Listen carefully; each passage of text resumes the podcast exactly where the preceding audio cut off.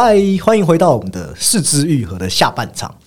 我们剩下下半场会在讨论两部作品和婴儿转运站。那接下来我们要谈的第一部作品就是第三次杀人。那第三次杀人算是四肢愈合呃尝试比较，我觉得算是从家庭个人化开始转向社会议题的一个切口啦。那这个故事很简单，它是在讲一个叫做崇盛膨胀的律师事务所，他接下来一个叫三鱼高斯的。哦，焚尸杀死前雇主的案件，这已经不是这个叫山鱼的人第一次杀人了，是他第二次杀人了。那三十年前刚好处理这个案件的法官就是男主角重盛膨胀的爸爸。对，山鱼高斯这个人也很怪，他除了认罪无误，几乎是已经他都承认认罪的时候才找这个律师来辩护，这本身就是一件很奇怪的事情嘛。说辞之反复啊，他会一直有不一样的情节，或是足以推翻。对事件是跳脱，那每次他所讲出了一个证词，又会让男主角的人生或是思考产生一点点的变化。那他就透过这一点点的疑点，慢慢的渗露出，哎，其实背后还暗藏着更大的玄机。那当然，这部片不是在走所谓的悬疑卖点的剧，他最后只是告诉你说，呃，对于一个法律的真相，到底什么是真相？三鱼他虽然杀了人。但是他都是碍于可能为了保护自身身边的人才犯下杀人的罪行。那崇盛彭章一开始也是高高姿态的律师，但是他后来因为他自己也是为人父嘛，所以他知道三鱼的出发点之后，他对于这个司法立场的思考又产生了一个变慢慢的被打破。因为里面想要强调法庭这个其实只是一个平台而已，对，道德或是啊或是价值观等等，其实都是一个。不管是法院方或是这个律师方等等的，就是大家在做自己利益的权衡而已。对真相不是那么的执着或在意。应该说，这部片从头到尾也没告诉你一个真相。对，还没有。他醉翁之意也不在酒了。呃，如果你把它当成是谋杀片来看，你肯定会就是觉得蛮失望的。但是我觉得这部片它真正厉害是它带出一种新意、有趣的观点。二来是福山雅治和一所广司他们的对戏的那种火花。是非常棒的。那最后一幕的镜头语言，就像我们前面在讲狮子愈合的时候有讲到的，那个脸孔重叠，还是说重胜与山鱼他们本身就是代表一个人的两面呢？他们好像分别深陷在真相的两端而已。那狮子愈合他过往的电影是满足于他的影迷啦，就是言之有物的编剧内容来探讨生活，但是第三次杀人反而是好像他没有办法管这种生活感了，他是要让你。它很高水准，需要让你看更高层次的社会议题，那当然会造成观众的一些疏离啊！为什么这根本不是惊悚片呢？哦，那失之愈合给的真相是什么啊？但是你要知道，他的电影从来没有要给一个利益明确的答案啊。对对，所以我觉得看这部片之前，可能你要不要被那些什么片商的宣传给骗了？对，因为它本质上就不是一个。惊悚或推理，他其实是在讲陪审团制度、法律、媒体和民意的煽动，很像我们以前讲过的《王牌大律师》在第二集的时候探讨的。同时之间也有一种，就是你用主观视角是该用善意或者是恶意来，就是来揣测一个人吗？而且他透过很多影片的细节去堆叠我们所说的人性的盲点，进而模糊真相的疑点。尤其是我们看到重胜的爸爸。他是三十年前去处理这个三鱼的第一个杀人案件的主审法官嘛？那其实他就是典型的不支持废死的人、废死刑的人。那他有说没有判三鱼死刑是基于当时考量时代与社会因素，对一种社会的声音啊。他不认为罪犯有这个改过自新的能力啊。哦，那当时其实他儿子也是跟着他一起出言讥讽，说你就都怪时代就对了，是不是？但是在得知山鱼第二次犯下杀人案后，才让崇盛的一些原本观点被崩解了。他陷入一个迷混中，这些事情的因果到底是怎么建立的？我们为什么没有人去在意杀人犯是怎么成型的？所以重胜年轻的时候，他好像本来也是想当法官，但是之后选择当律师的心路历程，我觉得也是蛮耐人寻味的。因为透过他的对话，他。他不太想掌控别人的生死，但是山鱼却说他很羡慕可以掌控别人生死的，所以他出狱后才写明信片给重生他爸爸嘛。对我觉得他就是借由这三个视角去看看我们对于法律与罪犯。那他一开始的态度就是对他的助理说：“我们没有必要理解犯人，又不是要交朋友。但是到后来的转变，那人的生死问题在本片就变成一个很重要的议题嘛。因为山鱼曾经有说，有些人就是不该被生下来的，但是他旁边那个天真的助理就会说，没有人是不该被生下来的。这个人就是你知道，一定有其意义存在啊。对，那崇圣第一次是说一个人的生死与自己的意志无关，来反驳助理的逻辑嘛。但是崇圣理解的方向是，他认为这件事没有该不该的问题，因为我们被生下来是是没有选择的。他的论点是这样，但他的思考只是触及到我们讲的出生，没有想到死亡这件事。有时候人也是可以选择的。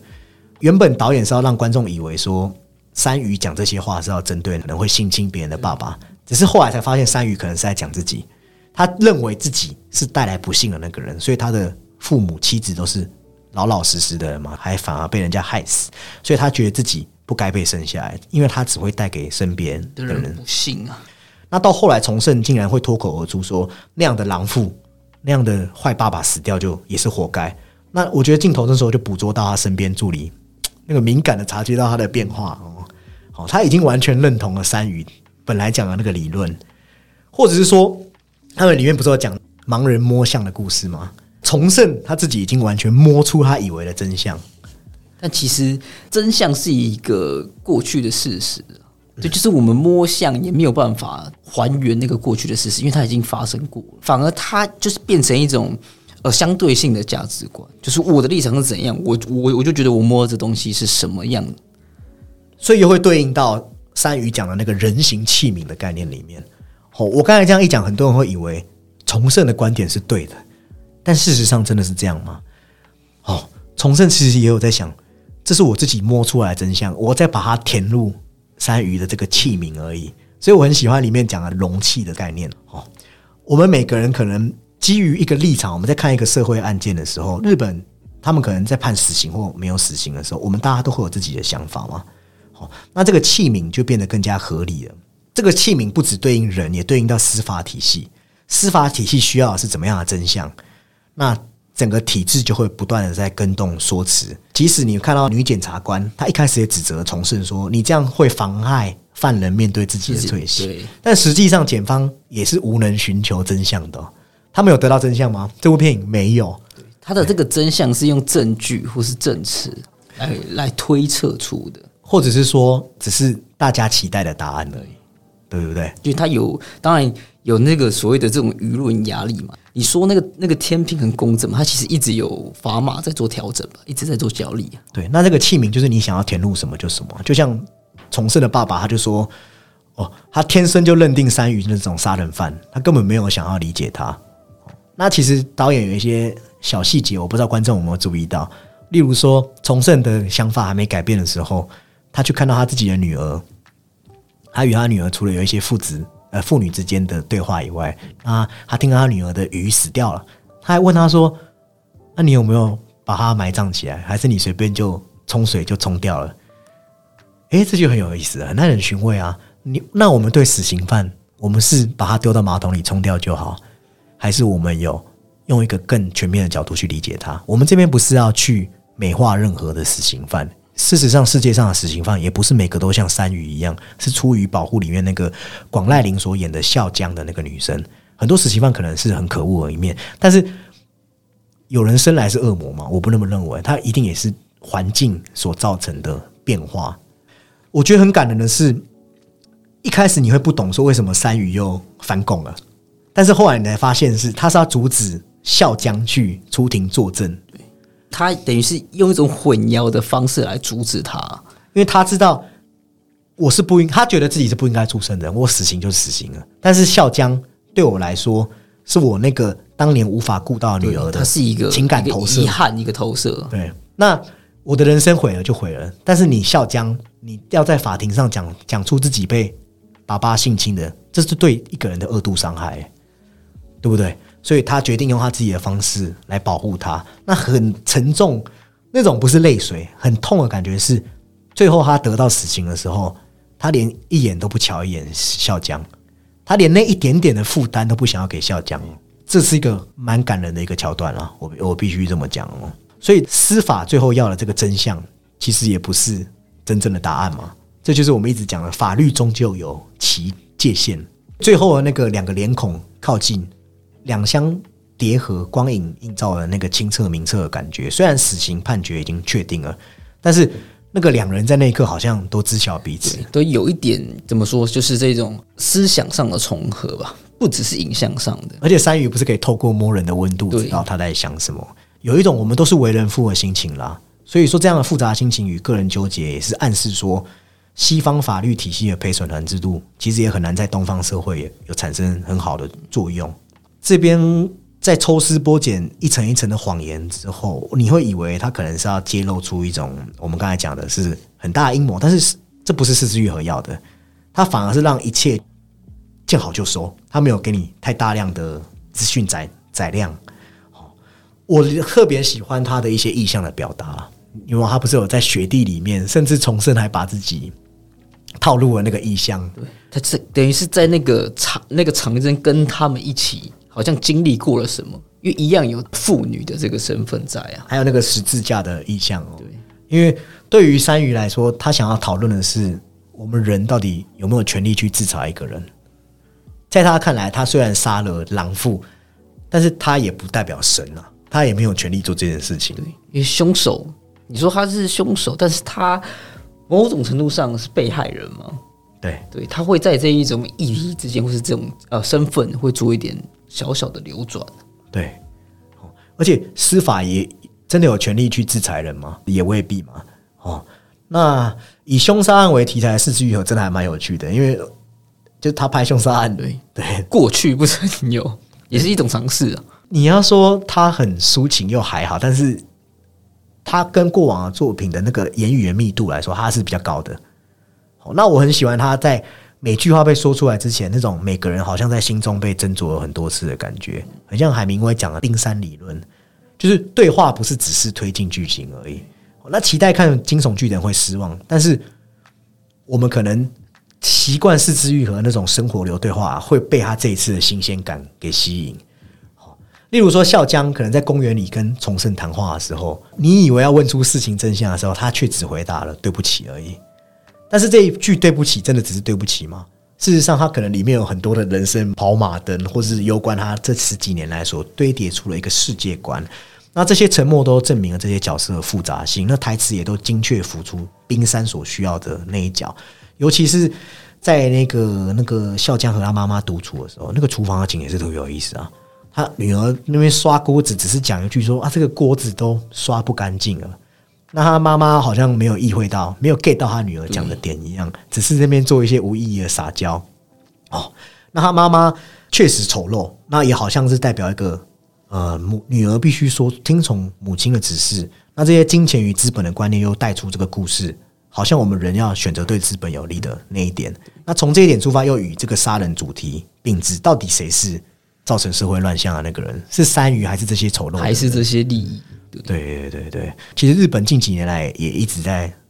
解剖这种杀人犯，包含我们看到什么，可能第二十二年的告白那部啊，还是一些呃社会事件，其实都是要四之愈合，还有这些电影的目的，都是让我们可以看到不同的面相。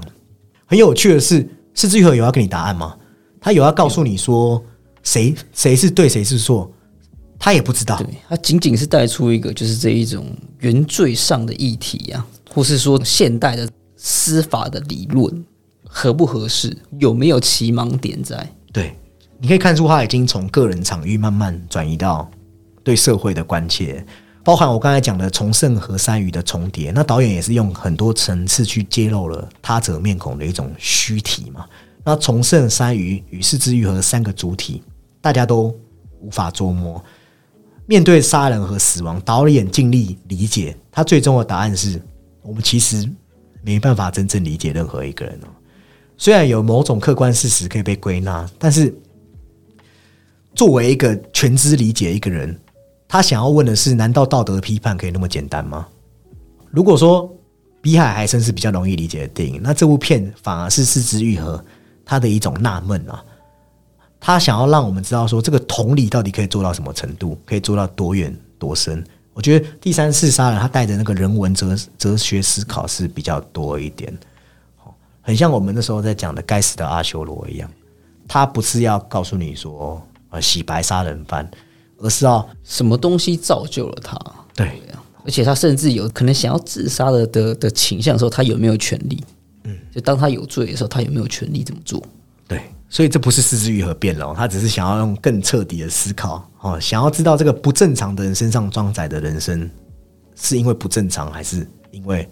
哦某些外力、社会魄力所造成的？所以这也会影响到我们大家讲的下一部电影，也是由社会外力所造成的，也就是《小偷家族》嘛。哦，这部片算是当年在坎城影展真的很风光啦。那不仅如此，也是让很多台湾本来不认识四肢愈合的人，从此爱上四肢愈合。那这部片当然，基本上喜欢四肢愈合的人都会把它放在很前面的排名啦。那它故事其实并不复杂，它是选择一个很少见的角度去切入一窝可能都干着肮脏事的一家人。你会看到在东京都荒川区的某一处住着贫困的一家人。哦，那里面的家庭组成很有趣。柴田智是一个临时工，那他的女同居人信代则是从事工业洗衣工作。那里面有一个中学生年纪的女生叫雅纪，她只是在成人俱乐部工作。那他们的小男孩祥太则是被阿志捡回来家中后就一起生活。然后那付房子的所有人则是一个啊老妇人出资，她用那个亡夫的养老金来支付全家的生计。这一伙没有任何血缘关系的人聚在一起，却比谁都还要温暖。但是他们没有什么太高的知识水平或工作的机会，所以这个柴田志就常常和他的收养的儿子，常常要在这个商店去偷窃。那有一天，他们一样去偷窃，但是在一个很寒冷的夜晚，他们看到邻居女孩树里被困在公寓的阳台。哦，本来他们想要弃之不顾，但是越看越可怜，而且是一个寒冷的夜晚呢、啊。对对，所以他们又偷偷的把树里带回家，哦，把她当成他们的另外一个女儿。而且还得知他被父母残忍虐待之后，更觉得要把他留下来。当然，他们不是没有纠结过，因为他们也知道这个好像是一种诱拐。但是后来才知道，祥太也是他们拐来的、啊，没错所以再多拐一个好像也没什么差别哦。这是什么心态？我就是那种那种干了坏事的再来一次了，好 OK 这样，罪大恶极啊！纯属玩笑，纯属玩笑，任何听众都不要学习。那过了几个月后，哎，这一家人就从电视上得知，这个警方啊，真的也是在调查这个树里的失踪案哦，所以他们就把这个树里的头发剪短一点了，哦，把衣服旧衣服烧掉来掩人耳目。那我们慢慢的看到说，这个老妇人出资，她每个月都会去拜访前夫的儿子去收取金钱。那这一家人声称他们的女儿雅纪是正在澳大利亚留学，但其实雅纪早就偷溜到这个小偷家族。那这边有意思就是说，你会看到说雅纪反而跟这个比较不熟的家人比较好。对，反而还有一点所谓的亲情的连接感。对对对对对，哦，那直到有一日，他们仿冒的一家人，他们去海边游玩的时候，哦，那出资就是在很感谢他们的状态，在睡梦中安详去世啊。那这个社会啊，呃，很残忍的一面就是说，大家当然很难过这个老奶奶的死亡嘛，但是他们却没有钱帮她办葬礼，所以这个阿志和信贷只能把它葬在房子的下面。然后还 还是要继续去诈领他的养老金，对这也是很现实啦。对，一家人喜喜乐乐是表象，但是那里那个生活的困苦，那个本质是不变的嘛。哦，那直到有一天呢，这个阿志打破汽车车窗，从车里偷了包包后，祥太他开始觉得这些行为好像不太好。哦，他开始有一个道德的想法。哦，也是因为他当他在那个杂货店那个爷爷给他的这些教育的启示那个，算是呃，那个爷爷算是让他第一次接受到，应该是说犯罪的耻辱感吧。对，所以他从桥上跳下来的时候，就是偷东西的过程跳下来的时候，他摔断了腿，然后住院，才让这些事件都东窗事发嘛。哦，等于说全家人的事情经过媒体曝光之后，这个柴田智与信代还有雅纪树里，他们要赶快逃亡嘛。但是他们逃亡的时候，却不幸被警察逮捕了。哦，那警察还发现这个埋在屋里的老奶奶出自的尸体，这个误会就更大了哦。所以这个信代哦，身为这个家中妈妈的信代，她最后还得背负说一肩扛下了。对他得背负诱拐数理啊、遗弃尸体的罪行，他要入狱服刑。哦，那祥太也因为东窗事发，所以被安置在孤儿院。这部片动容的地方是，身为长辈的他们这几个人都知道怎样是对小孩才是好的。信代其实也比很多人都疼惜数理啊，所以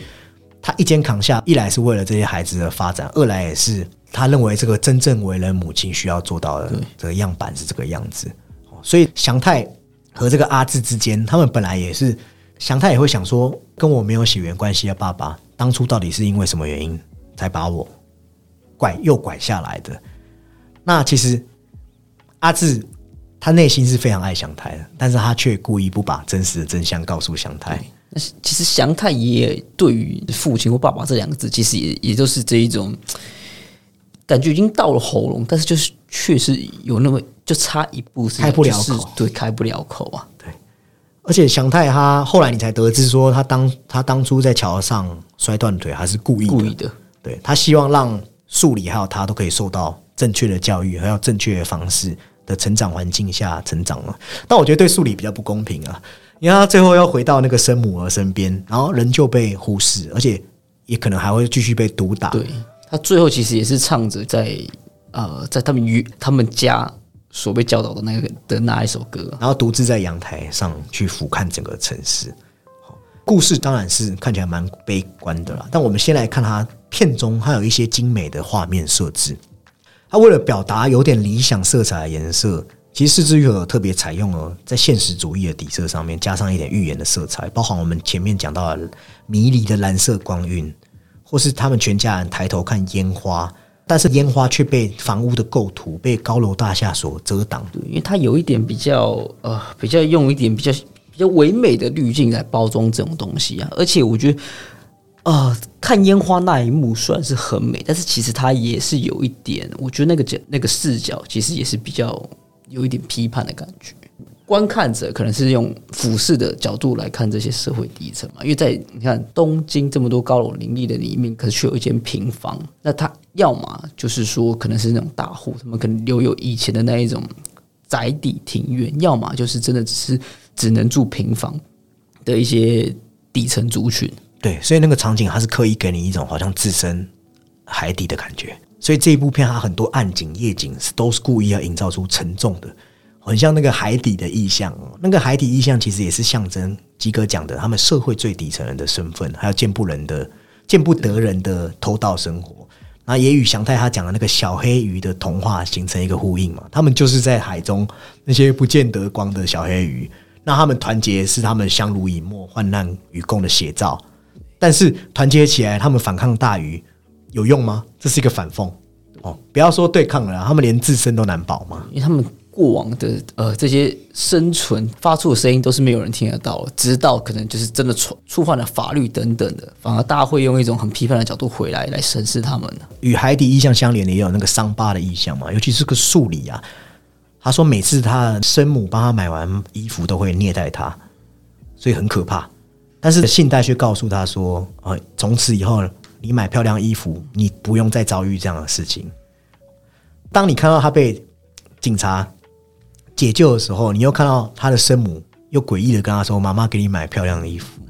那在树里眼中，那个原生母亲就是他一个永远解不开的一个伤疤嘛。哦，包含阿志也是啊，他他受伤之后，他得不到工伤保险，那信贷手上的烫伤也害他无法保住工作。其实这些伤疤的设置就是让我们让这些社会看不见的伤疤的穷人，我觉得算是四之愈合展现出他身为一个创作的一种良心了。哦，用他自己的话，他是说他不希望这些底层的人被主流的宏大叙事给掩盖。哦，四之愈合说，现在的社会正逐渐被掌权者的宏大叙事给掩埋。他想要做的事情是与这些进行对抗，对抗他想要做的是更多样化的微小故事，这样一来文化才会更加丰富。后面你会看到真相暴露的时候，哦，那个女警开始在逼问的时候，那信代不是讲出一些真相吗？公权力的介入，还有这个现代性伦理，好像在界定我们人的行为的合规性是要怎么样？但是真的是这样吗？这就是很好，很值得思考啊。它被定义为非法与罪的时候，但是我们在剧中反而在这样非法与罪中看到了家庭与爱。我们是不是在这个时刻才有一些超越性的思考？对，因为其实你可以看到六个没有血缘关系，可他们自然而然的在一起，可是他们原本是从破碎的地方到组合在一起，可是反而因为这些伦理又再度的破碎。那我们是不是也要看看，这到底是不是一种否定与怀疑？小偷家族大概是他在就是这一种家庭剧情上算是走的比较极端的，它里面的人物设置或是里面的阶级生活情况都是走向一个最最底层、最极端的的状况。但是他的这种触底反弹的力道反而也是很大，就是也是我们会为之动容的原因之一啊。值得注意的是，不要误解，很多人会看到说警察没有给予真正的帮助，司法没办法给予真正的帮助，那信贷跟阿志他们就可以真正给到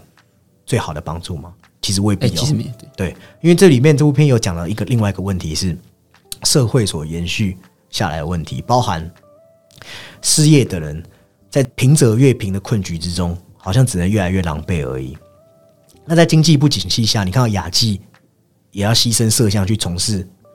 薪资比较高的色情行业。那信贷其实也做过这样的事啊，他因为年纪大，他就不能再做这些事情，是不是也暗示雅纪的生计也没办法长远？那上一代的贫穷问题又留影响了下一代，导致这种跨代贫穷的问题。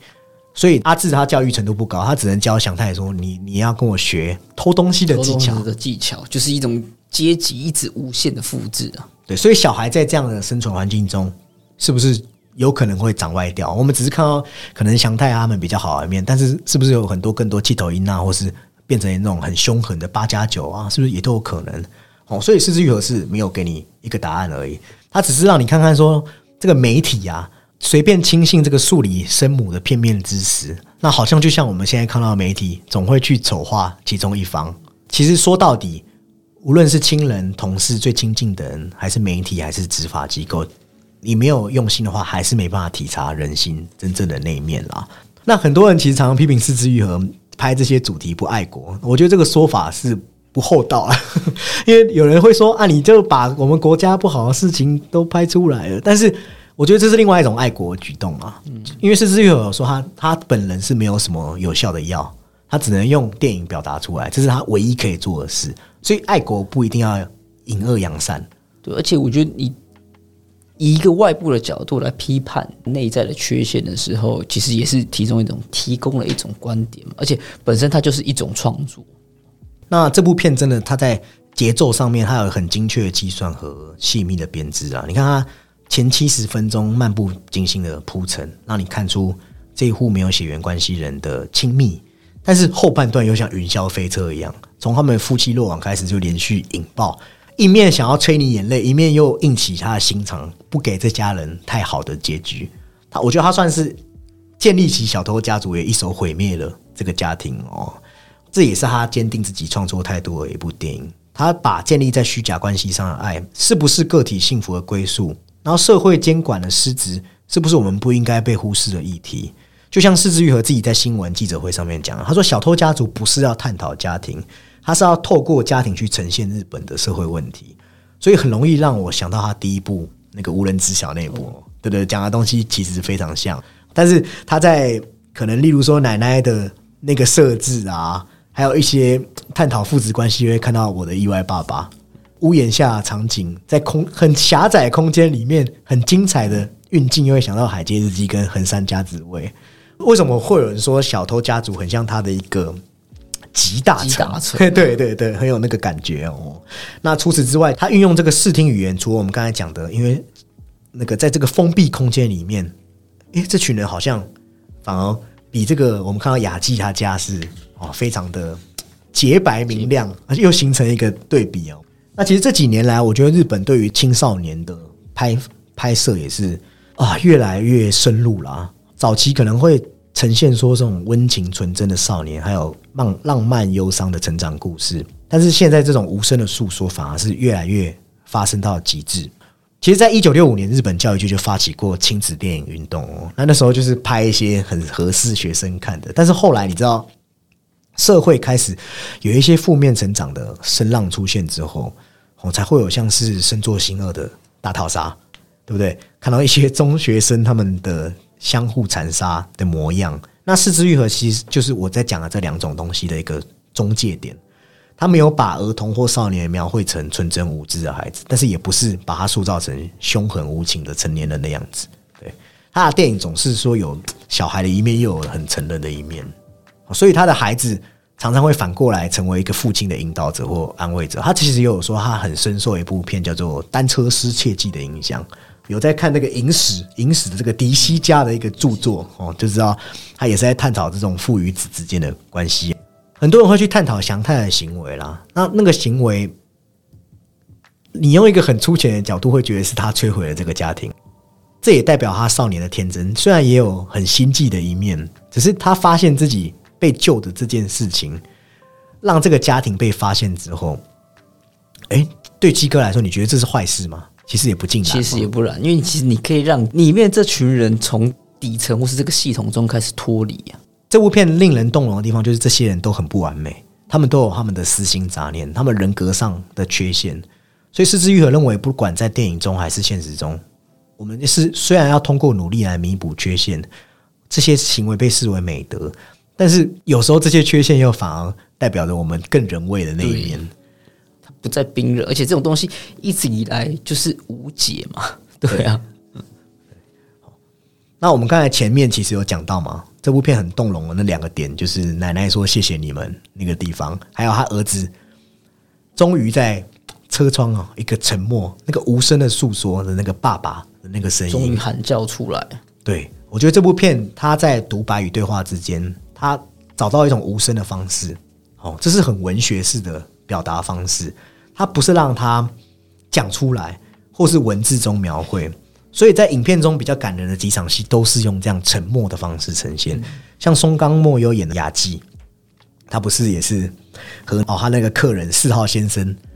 他也不太能不太会讲话，然后两个人这种短暂的短暂的拥抱反而是很有力量的。他可能有表达障碍，可能难以诉说自己的孤独和痛苦，只有被伤害留下来伤痕。但是那个时刻，他们其实比谁都。理解，因为不仅是言语，你用各种啊方式传达出来的爱，它可能更为纯粹啊。对对对，所以这个里面这个小偷，其实跟我们知道的那个小偷意识其实不太一样，对，还是有点差。因为他们即便你知道，他们都已经必须以偷盗为生了，可是他们却。并不是以生存为第一个要件，他们还是还是有这种人性，可能为了那个小女孩伸出援手，对，即便这种食物的资源都不够了，他们还是有人性的一面。对。他也不是用日文的那个泥棒，对，我们讲的 dolobo，他则是用一个万另外一个汉字叫万影的那个，是在讲哦，一般是特指说那些在商店、百货、超市里面装成要买东西样子，然后偷走东西的。其实四之愈合就是交代他们是类似这样一个家族，他们顺手牵羊，但是也在等待时机和运气。可能在顺手牵羊的同时，里面又带有刚才鸡哥讲的，可能对于下一个弱者的照顾，他们反而比一些有钱的人可能做的还要足全，更娱乐上好是，即便他们都已经毫无选择的余地了嘛。对对对对对。那刚才不是有提到松冈莫优吗？那这个有一个小插曲可以跟大家讲啊。好，它里面不是说他家人好像比较爱他另外一个妹妹吗？对，那其实松冈莫优他一开始也是陪妹妹到经纪公司面试的，结果反而是他被选中哦。身为这个另外一个人的命运正品，好像电影里面也把他直接拿进来，直接调侃哦，哦，那蛮好笑的。那小偷家族有一点也做的不错，是生死观。他他呈现生死不再是幻之光里面用意象来呈现。你还记得它里面不是有一场海边的戏吗？哎，反正四之愈合电影一定要海边的戏啊。那祥太不是看到那个松冈莫优的胸部，爸爸不是就揭穿他？对，就是我注意到了。对他，他告诉他说，小男孩看女生还有陈勃都是一个很正常的现象，他并没有生病。那那一刻，你本来以为是一个性教育的启示，只是他紧接而来是树木希林饰演的奶奶死亡的。那其实这就跟四肢愈合在横山家之位里面讲到生与死彼此映照、消长与影响的设计一样。哦，东方人是认为生与死是表里合一的，就是一个很一个平衡、一个推拉的状态下。所以祥太的陈伯代表的是男生要成长了，一个生的意象。那他所对应的就是奶奶陨落的意象。那这个生死不是只是二元对立，更多是像我们前面讲的轮转轮回映照之后形成的一个生命的轮廓。那包含后来奶奶猝死的早晨，你会看到妹妹林，她不是起床之后也掉了一颗牙齿，那牙也是一个成长的意象啊，换牙嘛？对，换牙对。所以四肢愈合电影一直以来或多或少都是对生与死的讨论啊，包含像我们刚才前面讲到的嘛，幻之光啊，横山家之味啊。哦，这算是四肢愈合一个卖高分吗？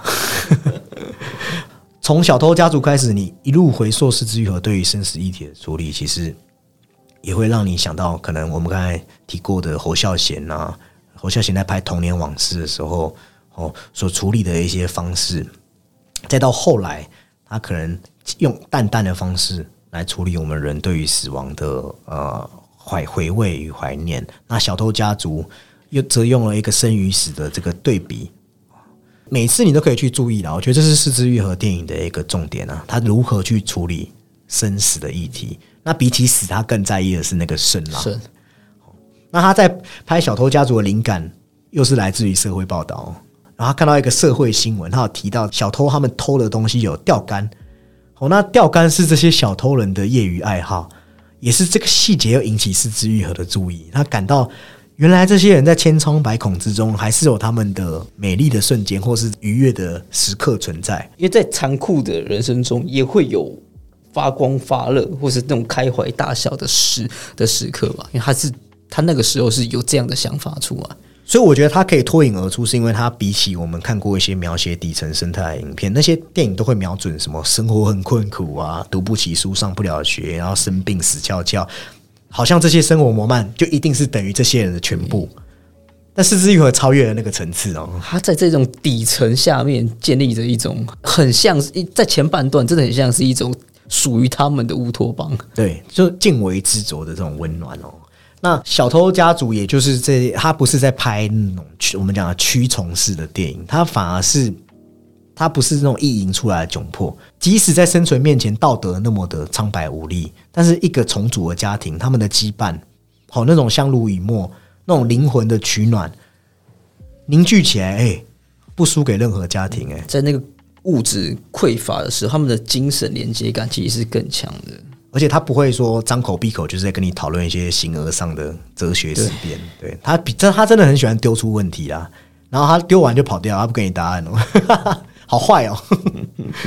丢完就说哎哎、剩下就是你们对，就是给观众自行发酵啊。对对对啊对对，好，那我自己看完当然也会去想啊，就是说家庭很重要，但血缘一定是最重要的嘛？到底家庭又是什么？维系这个情感又是什么？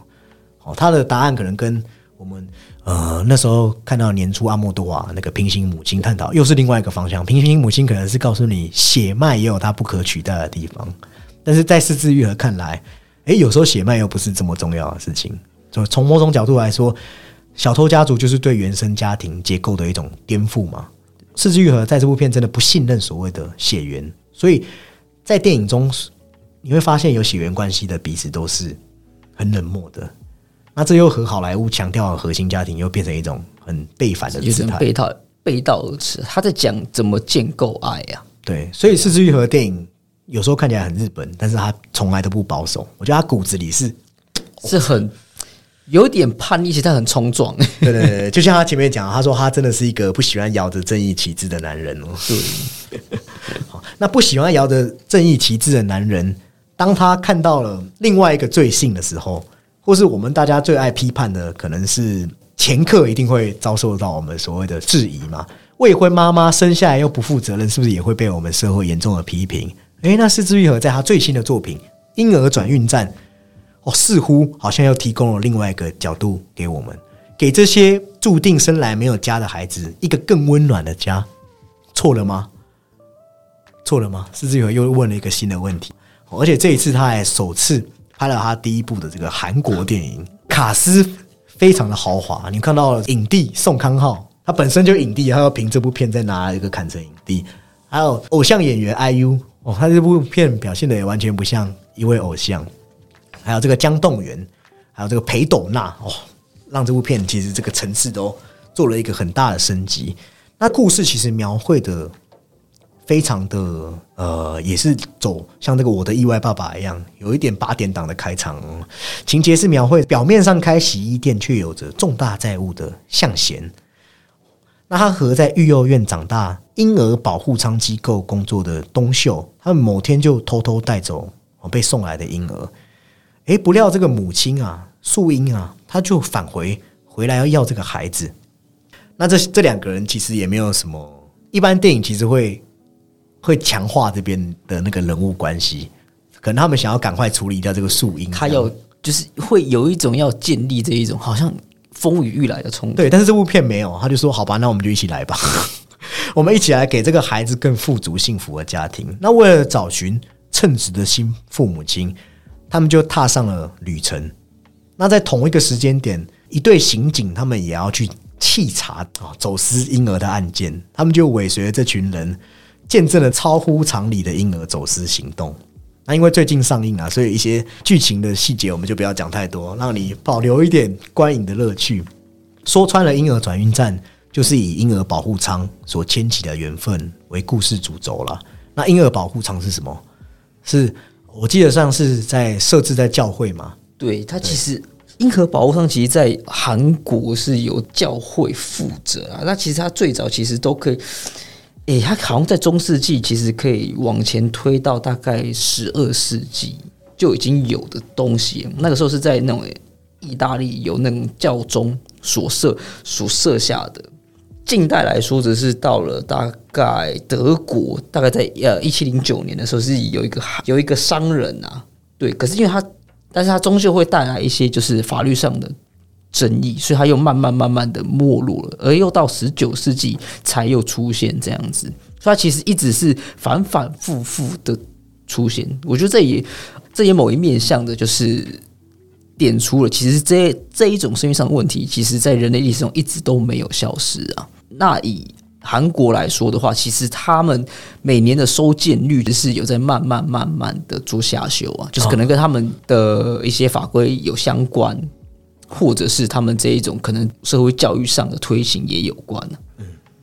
那四之愈合会拍这个，就是因为他在拍我的意外爸爸的时候，他就在研究日本的收养制度，他在得知这个婴儿保护舱的存在，然后他就发现鸡哥讲的这个韩国好像很很有很多这种类似的设施。那我听他本人的讲法，好像是说日本好像是熊本县才才剩，好像只剩熊本县。对对对，那日本主要是用。相关机构来负责营运，但韩国是由教会负责。对，而且韩国的教会应该是说，他们一开始的配套其实蛮完整的。嗯，对，其实而且他们其中有一个研究也发现，就是里面有高达百分之七十四，就接近四分之三，其实都是因为未婚爸妈。对啊，那肯定的。对，那当然也有一部分，你知道吗？是因为先天缺陷或是经济因素等等的。对，我觉得未婚爸妈跟经济因素应该是最大两个原因。对，嗯那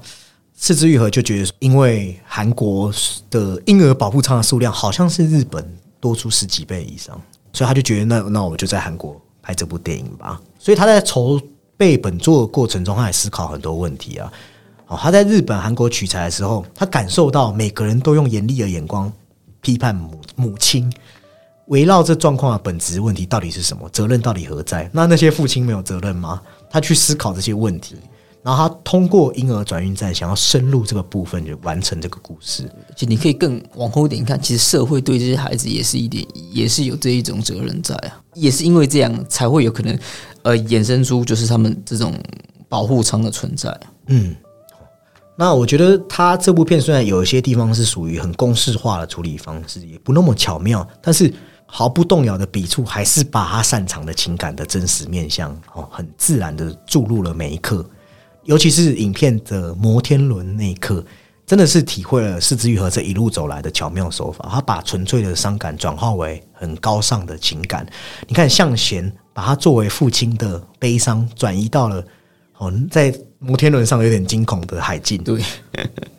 东秀和素英，他们两人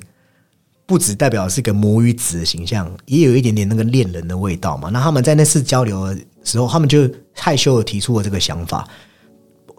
大家都可以组成有自己的家庭啊，对不对？那当然这是个很简陋、很粗、很很粗浅的答案。所以，四之愈合心里还有一个不那么直接、更柔和的解决方式啊。四之愈合也有告诉你说，像素英这样犯过罪的人，没有什么神奇的橡皮擦可以去抹去他的罪过。对，每个人都可以得到原谅，但是他也必须要付出一切的代价。即使像素英这样的人承受了他的罪。罪嫌之后，他还是有新的可能性。虽然我觉得那个远景的设置是有点叙事过载的感觉啦，就是有点太超出一个正常的那个叙事的格局，会会有点让人有点出戏。有点呃有点超出，但是你得说，就是那一场戏，当然是两组人前面所累积的这个情感到最高峰的时候啊。只是我觉得一个导演他在有了一定的作品跟一定的成成熟之后，他会去用一个他属于他的方式来理解人类的能力和对于社会的那个桥梁。我的意思是说，一个导演他有一定的资历之后，他已经不会去管他的合理性了。他更重要的是，他把他所做的这个维度四肢愈合的世界里面的人物的形象饱满到他符合哦四肢愈合他本身的想法。所以你会看到他用了艾梅曼的歌曲，就是《Wise Up》。其实有人说那首歌也是在向做了《心灵角落》那部片的导演，就是 Paul Thomas Anderson 一个致敬。那如果你有看过 Paul Thomas Anderson 的电影，就知道 PTA 大师他常常会有一个重组家庭的概念，或者是父亲缺席的这个形象，其实，在 Paul Thomas 然后人物都会有一个异常的歪斜或暴躁。对，所以我觉得这算是四之愈合一个小小的致敬啦。好，也是他们两个人对于人人的另类的信仰，那把这个作品推到一个很崇高的位置。那再来讲到这个演员的表演，当然也是一个关键啦。就是我们会看到像是呃李智恩，就是 IU 的表现，真的是出乎大家意料。因为宋康昊本身是影帝，其实我们对他的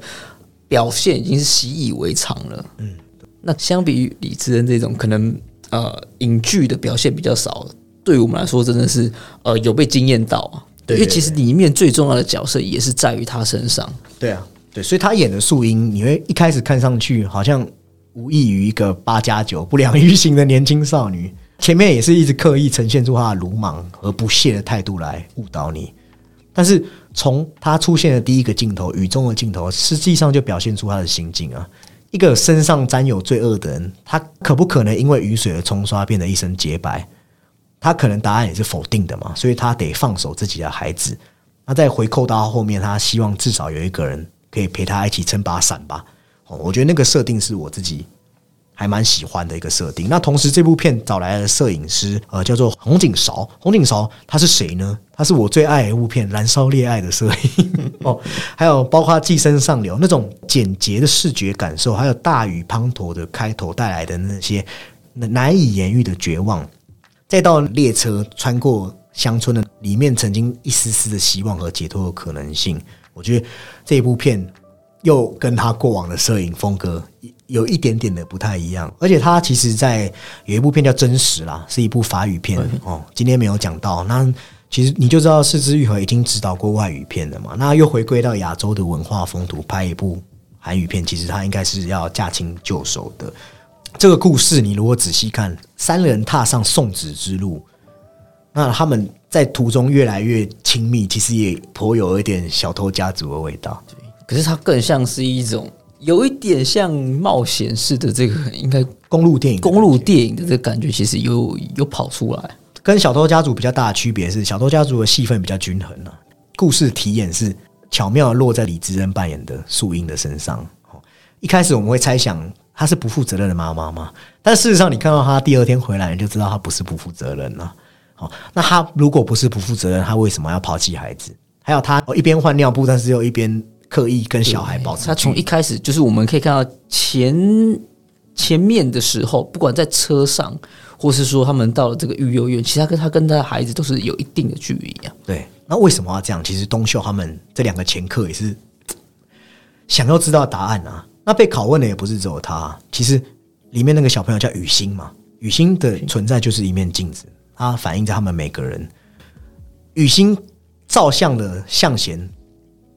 他所一开始可能真正前客的面貌，让他去反思这些事情。那东秀更不用说，东秀直接就是把自己小时候曾经被抛弃的，对，直接跟他做了一个重合。那每个人都因为雨欣他们的人物复杂性是一层一层被剥开，哦，那就是四肢愈合的强项啊。他透过一些人情世故，然后绵里藏针的方式，让他们的情感是可以很自然的流露出来。那我这边其实有一点想要提的是，很多人会觉得说他在为主角做一些铺垫的时候，很多细节是没有被仔细打磨的，包含可能雨欣作为一个婴儿很少哭闹，或是素英她是个刚生下孩子的妈妈，但是她那个身体的状况好像一点都不像一啪个。啪照，有人说她这部片的痕迹是过于明显的，反而让这个情感的过分纯粹到了一点不自然他说。，呃，主要的批评人的那个观点是说，就是有一点过于理想化了。不管善意也好，或是里面这一种另外一面的，就是呃，我说另外一面是指就是可能跟就是呃苏英他们这一群对立的那一面的刻画，其实都很啊、好像就是这样匆匆带过。嗯但是你说对立那面有一幕我自己蛮喜欢的，他有一个镜头很阐明，因为我觉得是之愈和他在这个年纪他做的一件事情是简洁。你看他剧情中不是有出现一个停尸间，然后画面中央是一个披上白布的遗体，你以为这个妇人是不舍自己的亡夫，可是他没有，他只是拿他的那个手嘛，指纹来解锁而已，你才知道这是一个居心叵测的动作。哦，那对比另外一边，素英他们一同为婴儿冒险寻找归宿，其实这就是一个很强烈的对比。所以你说他只是刻意去洗白这些原本我们在社会观感下不好的人物的话，他其实对坏的那一面也是有去想要用心去刻画的那个地方。关于这一点，也可以解释说，呃，尤其是我看到向贤他在接受到那个金钱四千万的那个诱惑的时候，我本来以为他会那边是他一个人物弧光需要克服的冲突点，但是后来却在一个短短的场景中就结束了。我一开始也是用一个很传统的戏剧理论去看，说觉得这个处理也不好，但后来发现是至于和他是很刻意淡化人物弧光的冲突性，也就是说。前客本来是要唯利是图，那为何他们这一群人那么善良？还有未婚妈妈，每一个都是这样纯天然的母爱吗？这两个问题是可以一起回答的。为了让恶可以适当的去隐形，其实导演中间选择去了孤儿院那场戏嘛，那场戏设设定是有意义的。他借此要把角色的背景做出更深度的刻画，至少东秀不是字面上的前科，他是一个选择用这样的方式，即使可能这不是外界世俗认定是对的的方式来帮助这群孤儿。一些台词也都有反映说，哦，可能在孤儿院生长，他可能只有三趴的三趴成功率。对，可是他身为一个孤儿，他就要访问了，那正常人有多少？所以他用他自己认定的方式来帮助这些。但是你看他自己反问，但是他又他的动作却是要把小孩送到更好的家庭，这个就是一个很有趣的打脸。那故事没有讲，但是你从他受欢迎的程度，再到东秀其实衣服是穿的很朴素的嘛，你可以试想东秀透过前客的方式赚到的钱，是不是也都是拿来回馈这整间孤儿院？所以他才是孤儿院的英雄嘛。那素英也是一样嘛，我们刚才讲他看起来很像八加九，但是他其实是一个爱自己孩子的母亲。所有过程都告诉我们，素英只是有苦衷而已，她不是一般常见只顾着玩乐的妈妈。那东秀和素英不是在摩天轮彼此的原谅，那也不是宏观定义上哦，我们借由这部片来原谅世间所有不负责任的妈妈，还有每个前科都很好，他不是这个意思，他们是单纯两个个体之间，他们看到就是否他们两个人对。而且在树荫的过往，其实也有这一种可能像是被呃被遗弃的这个经验在。所以我觉得这是一个很大风险的设置啊，你懂我意思吗？就是他冒很大的风险，是他做的是一个很善良的前客，那无异于你做一个很好的毒贩，很 nice 的诈骗集团，这是个会让人家觉得说这个对与我们现实有点脱节。因为他会帮一些东西做一些呃合理性的观点或借口，对但他其实不然，但我觉得这只是我们自己一个一厢情愿嘛。就是我们无法去打破这样的人物形象，但是四肢愈合在挑战我们。你看，我现在换个讲法，一个很 nice 的杀手，很 nice 的 bad guy，Harley Quinn 讲的 bad guy 好了，为什么我们就可以那么合理去接受？你懂我意思吗？因为杀手他不是现实世界会真的出现的一个职业，几乎不会啦。我是举一个常态，那你就会觉得说，哦，那这个人物哦好有魅力哦，前客就不能有很好的前客吗？他这部片也不是告诉你每个前客都很好啊，也是有想要转卖卖到一个很好价格的那种前客嘛。所以回扣到向前，他就比较复杂了。其实故事有交代他复杂的背景、乱糟糟的人生、失败的亲子关系，让他的一开始的前客的形象是很快就确立了。哦，那他中间的行为确实会有一些自圆其说的口气，只是直到这趟旅程，他把他自己作为失职亲人的一个遗憾，他在素英身上得到了一个补偿。如果故事只是要描绘坏到不行的前客，然后他因为与婴儿的相处、素英的相处，然后戏剧化冲突后，然后最后良心发现，我反而觉得这样会失去说服力哦。因为你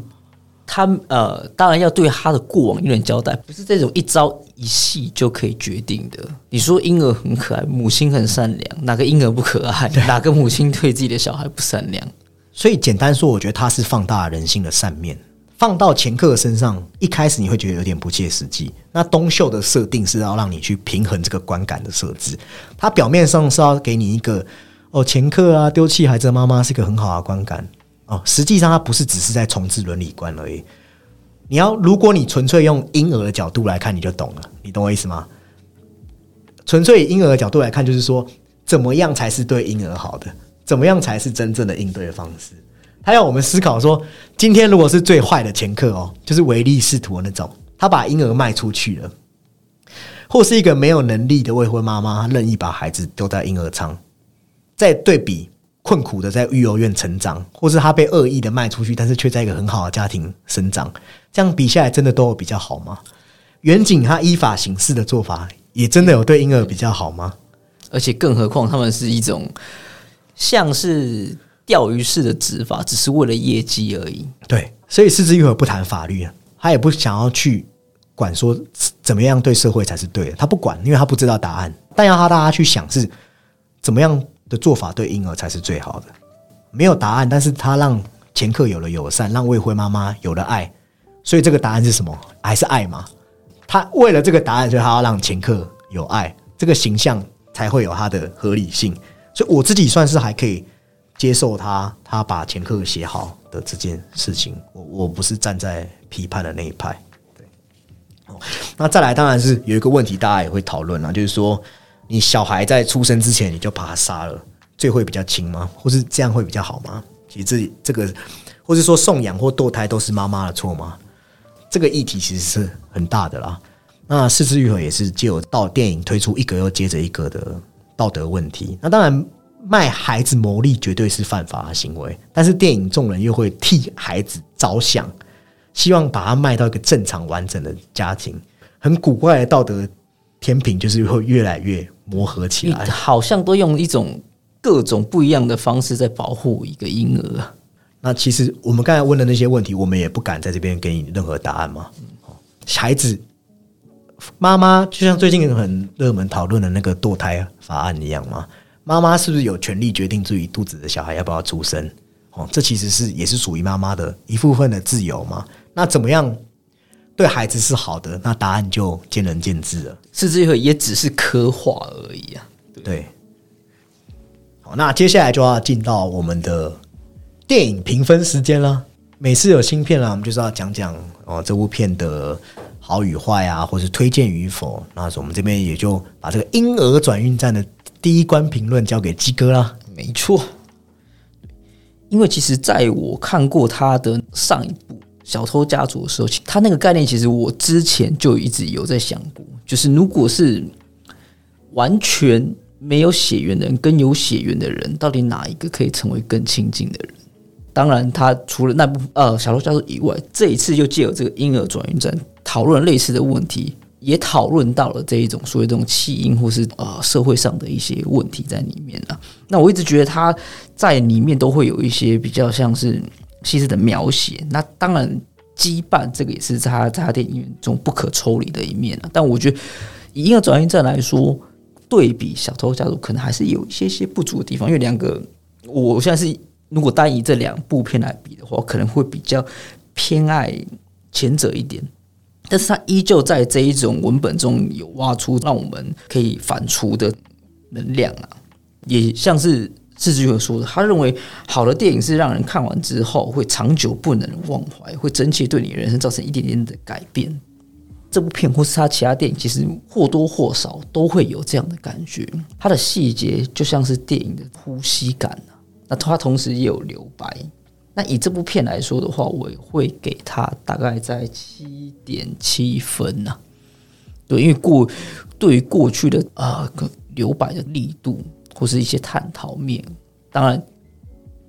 以婴儿转运站来说，当然是已经很不错。我觉得也是属于佳作上乘之作了。但是我们对于他过去的一些作品的印象过于的深刻啊，应该这么说。对，所以他是被自己给打败了吧？几哥好严格啊！我来帮他平反一下。事实上，这部片有一些他过往的痕迹在嘛。先讲拍摄好，光构图上面，再加上呃摄影的大力的助力，你会看到一些可能大全景、远景的构图，在雨中的那些 那种苍美凄凉之感，还有他对小空间里面，诶，为什么人物明明在一个狭小的空间，他们却越来越紧密？哦，无论他们在饭店、在车上，还是在这个高铁还是火车那个里面的时候，对啊，摩天轮里面，哦，他这狭小空间该要怎么拍人物的对话，事实上他已经是得心应手了。那四肢愈合的电影常常谈谈到各种形式的家庭所处在的外部压力，还有由内部而来的情感，所以就算是很耸动的题材，他也可以处理的很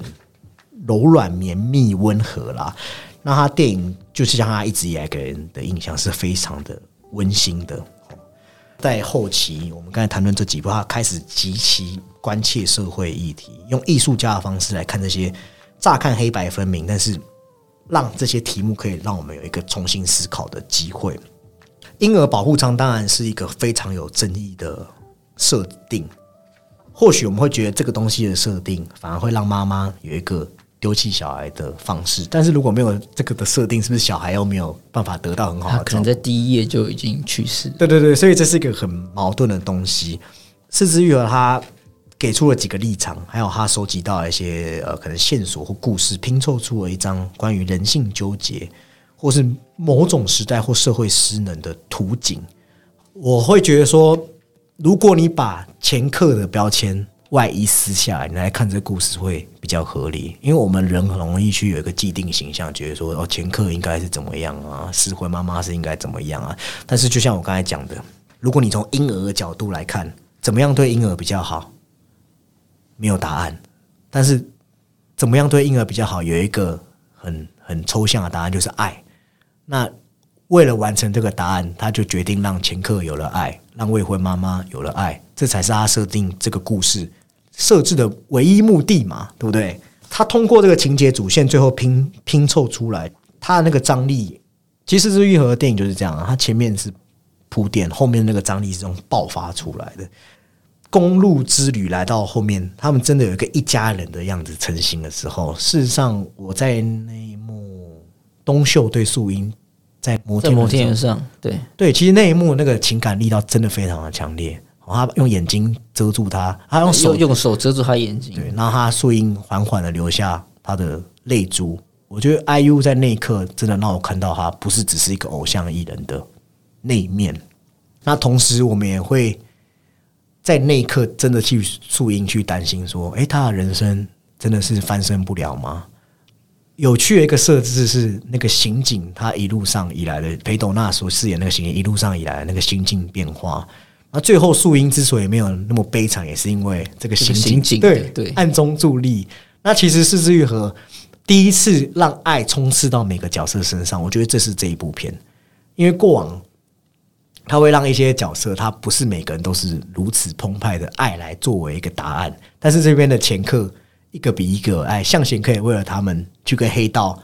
来个你鱼死网破，而且最后还没有把那笔钱带走。对对。那素英也是，他为了孩子，他不希望孩子落到一个不不善良的或者不正常的父母的家庭。对，那东秀就不用讲了，东秀对孤儿那些爱，还有海静啊等等远景啊，其实大家当四之愈合这一次是一个很理想国、很理想化、理想乡的乌托邦的方式来处理这个议题。当每个人都有爱的时候，世界会怎么样？这就是婴儿转运站的样貌。好那当然，主轴降温，让它增加反思的层次，这点做得很好。但是，呃，就像我前面讲的，当你每个人